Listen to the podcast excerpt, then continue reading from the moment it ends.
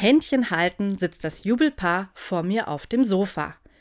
Immer wieder streichelt der eine dem anderen liebevoll über die Hand während meines Besuchs.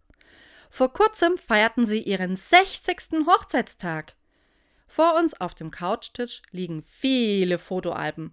Sie zeigen mir Fotos und schwelgen in Erinnerungen.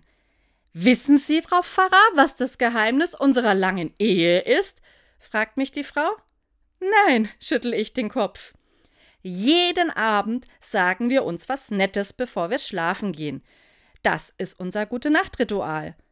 Ja, ergänzt der Mann, aber nicht nur, was der andere heute Schönes erlebt hat, sondern jeder sagt dem anderen, wofür er dem anderen dankbar ist. Ja, und wenn sie sich mal gestritten haben, frage ich neugierig nach.